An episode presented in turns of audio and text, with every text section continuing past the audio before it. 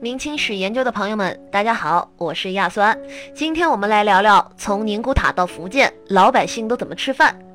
俗话说，民以食为天。无论是谁家的天下，对于老百姓来说，能填饱肚子才是最重要的。作为一个拥有一千三百一十六万平方公里的国家，清代的疆域极其广阔，居民众多，各地的饮食习惯也各不相同。那么，看离我们最近的清代，中国各地的普通百姓又都在吃些什么呢？在帝国遥远的北方，作为一个流放犯人的所在。宁古塔的自然环境十分严苛，一年中大部分时间天寒地冻，而生活在这里的百姓，他们依靠什么度日呢？在宁古塔，康熙以前，稗子是这里最奢侈的粮食，而普通的百姓只能依靠小米度日，因为当地人认为小米吃了能增长力气，才能更好的干活。同时，在宁古塔，由于大多数人用的都是木质的餐具，谁家要是有一件瓷器啊？就会被奉为珍宝。由于在极北之地，能够得到的调料也是非常有限的，只是在多红屯这个地方出产一些蜂蜜，但这些甜食只能是上层人物食用的，其他人见都见不到。而更为重要的食盐，则需要去和当时的朝鲜王国进行交易才能得到。每年的十月份，都会有专门的马队前往三千之里外的破败的朝鲜王都。经过将近两个月的跋涉，才能够换回食盐。而当地的满人得到食盐之后，就高价卖给汉人。汉人没有购买能力，就只能自己制作酸剂水儿，就是将各种蔬菜在霜冻之前细细的切碎，然后放在大缸里边，用水浸泡，然后再用火烘烤，慢慢的里边的蔬菜就变成了浆水，也有了一些咸味儿，可以稍稍替代食盐。离开遥远的北方，回到人间天堂般的苏州，这里的气候适宜，人们相对生活富足，甚至是乾隆皇帝以为富庶的苏州人一天要吃五顿饭，当然这是不可能的。在当时的苏州啊，普通人一天也只有三顿饭，早上多食用各种粥类，中午吃上一顿米饭，而晚上把中午剩下的米饭用开水一泡，就成了一顿晚餐。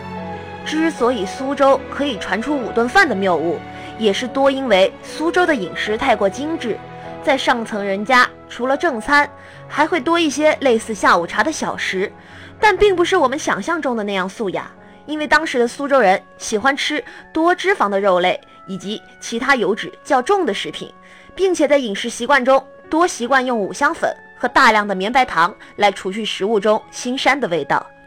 苏州作为东方的人间天堂，普通人的饮食也略强于内地。而远在高原之上的藏族同胞，他们的饮食习惯却大不相同。作为青藏高原上的居民，他们的主食自然是青稞，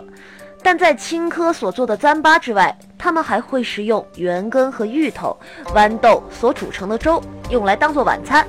而受制于高原的条件。当地人多会把自己吃饭的碗放在自己的衣服中，吃完饭也不洗碗，而是用舌头将碗内一点一点地舔舐干净。作为游牧民族，藏人喜食牦牛肉，但在他们杀牛的时候是不用刀的，他们会用一根绳子把牛活活地勒死，这样牛体内的血就不会浪费。他们会随后将这些牛血取出来，加上盐和糌粑，搅拌均匀之后。放到牛的大小肠之中，类似于中原地区的血灌肠，然后放在水中稍微煮一煮，这就是他们的美味，也是他们馈赠亲友的佳品。因为藏人信仰坚定，所以他们并不吃水中的鱼类和天上的鸟类。因为西藏人崇尚为死去的人举行水葬和天葬，而鱼和鸟都会食用这些尸体，所以他们认为吃了这些动物，就是间接的吃了自己亲人的肉。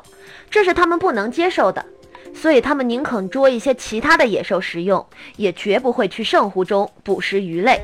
离开了深居内陆的青藏高原，来到东南沿海地区，我们会发现居住在这里的福建人饮食习惯也很独特。由于临近大海，福建人喜欢食用虾油，并且觉得食物要有一些腥味儿才够好吃，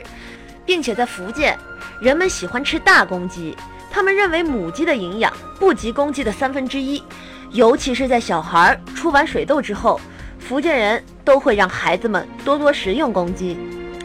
中国人说靠山吃山，靠水吃水，在福建的人们当然更多依赖大海的馈赠。福建当地人喜欢吃一种叫虾菇的东西，学名叫螳螂虾，也就是我们现在所说的皮皮虾。由于在当地很容易得到，所以用大葱和白酒烹煮之后，就是普通百姓的一道美食。而在福建，还有一种非常神奇的海产，在当地人口中很是珍贵。